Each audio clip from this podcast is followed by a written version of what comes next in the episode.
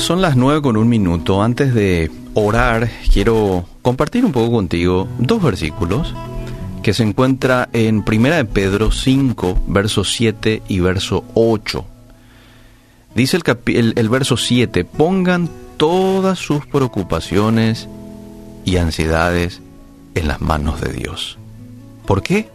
Porque Él cuida de ustedes. Y el verso siguiente dice, estén alertas, estén sobrios, dice en otra versión. Cuídense de su gran enemigo, el diablo, porque anda al acecho como un león rugiente buscando a quien devorar. ¿Mm? Manténganse firmes contra él y sean fuertes en su fe. Recuerden que su familia de creyentes en todo el mundo también está pasando por el mismo sufrimiento. ¿Qué te viene a la mente cuando escuchas buscando a quien devorar? ¿Mm? Eh, en otra versión dice buscando a quien destruir. Devorar, según el diccionario, es comer con ansia y rapidez. Sinónimo, tragar. Eh, y es que el enemigo vino para eso, amable oyente. Vino para hurtar, vino para matar, vino para destruir. ¿Y qué quiere destruir? Todo. Todo quiere destruir. Tu relación con Dios, pero no está contento solamente con destruirte eso, también te quiere destruir tu paz mental, tu salud física, todo. Y estemos atentos, como dice el, pasaje, estemos sobrios, porque a veces Él te destruye a través de la preocupación y a través de la ansiedad. ¿Mm? Por eso, cuidado con qué cosas lees, qué cosas permitís hoy que entren a tu mente. Y todo aquello que te genere ansiedad, todo aquello que te genere una inquietud, entonces identificarlo y rechazarlo, porque es una herramienta que el enemigo está utilizando para robarte tu paz. ¿sí? Si de pronto vos decís cada vez que leo los periódicos o cada vez que entro en redes sociales, me encuentro con esto, con aquello y, después me siento mal.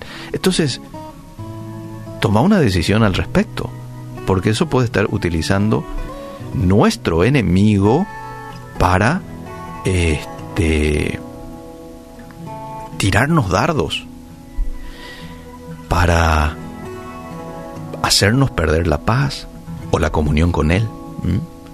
Lo cierto y concreto es de que hoy tenemos que entender de que tenemos que estar alertas y cuidadosos porque Él está en busca de la destrucción de nosotros los hijos de Dios. Ahora, hay que decir también de que Satanás no puede entrar en nuestras vidas si la puerta está cerrada. ¿Mm? Es como cuando nosotros nos olvidamos la puerta de nuestro automóvil y se quedó abierta. ¿Qué estamos haciendo con eso? Le estamos llamando a los ladrones, vengan, entren, ¿verdad? Y va a haber alguien que va a venir, va a buscar la forma de arrancar ese vehículo y, y lo lleva. Ahora, si nosotros cerramos la puerta, entonces ya es otra cosa. Claro, hoy por hoy también ya los ladrones se buscan la manera de, ingresar a pesar de que la puerta esté cerrada, pero a lo que voy es ya les va a dedicar trabajo, es decir, van a tener que trabajar para ingresar a ese automóvil. Otra cosa muy diferente si la puerta está abierta.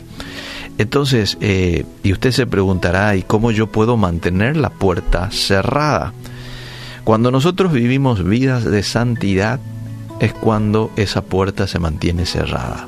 La puerta abierta nosotros eh, la hacemos cuando hay pecado en nuestras vidas, cuando nos deleitamos en el pecado y permitimos que algo anide en nuestra mente y en nuestro corazón. Entonces allí le damos al enemigo derecho legal, le damos el permiso, le decimos adelante y él va a entrar, ¿eh?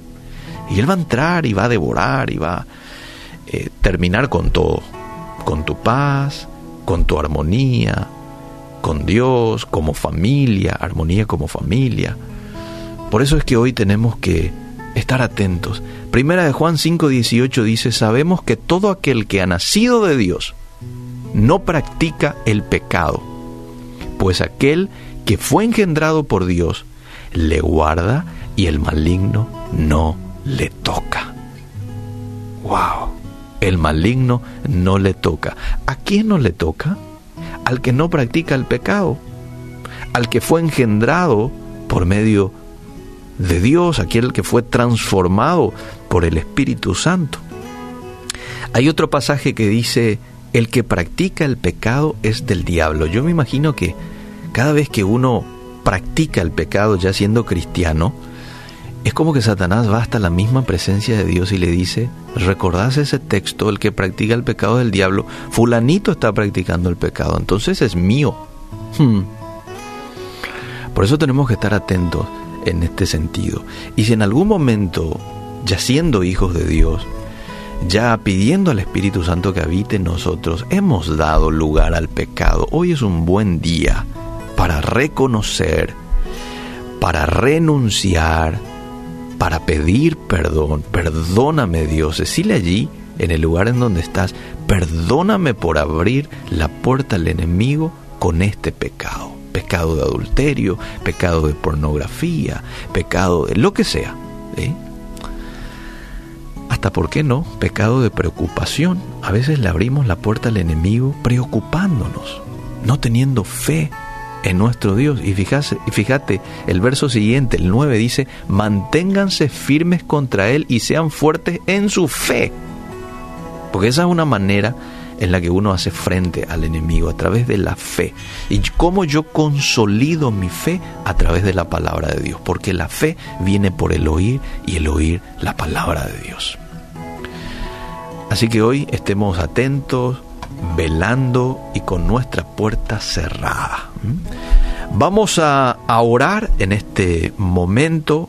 Le he pedido al pastor Emilio Abreu de la iglesia Centro Familiar de Adoración que nos acompañe en este tiempo de oración. Así que ya le doy la más cordial bienvenida a él y dejo que él pueda estar orando en esta mañana. Pastor Emilio, un gusto saludarte. Buenos días. Hola Eliseo, soy el pastor Emilio Abreu. Quisiera compartir con toda la audiencia, orar por la necesidad. de tanta gente que está pasando un momento difícil y queremos levantar un clamor al Señor por todas esas personas. Padre, gracias Señor porque tú eres un Dios que escucha la oración de los justos y Señor, tú dijiste, clama a mí y yo te responderé. Y Señor, en este momento levantamos nuestro clamor por el Paraguay. Señor, pedimos que tengas misericordia del Paraguay, que Señor, todas personas que están pasando un momento difícil en sus casas, en los hospitales, por los médicos, las enfermeras, en el nombre de Jesús. Y Padre, te damos gracias, Señor, por traer sanidad, restauración y restitución a todo lo que este virus ha estado robando, Señor, en las vidas de las familias paraguayas, en el nombre de Jesús. Y Padre, te queremos dar la honra la gloria, el poder, la alabanza a ti, Señor, porque tu reino viene al Paraguay y se hace tu voluntad aquí en la tierra como es en el cielo, Señor. Santificamos tu nombre hoy, dándote gracias, alabándote, caminando en tu palabra, en el nombre poderoso de Jesús. Bendecimos cada familia, la salud, Señor, de cada uno de ellos. Pedimos que guarde y cuides a cada paraguayo y paraguaya en el nombre de Jesús y en especial también a los médicos, las enfermeras, en el nombre de Jesús. Amén y amén. Amén, pastor. Gracias por el tiempo.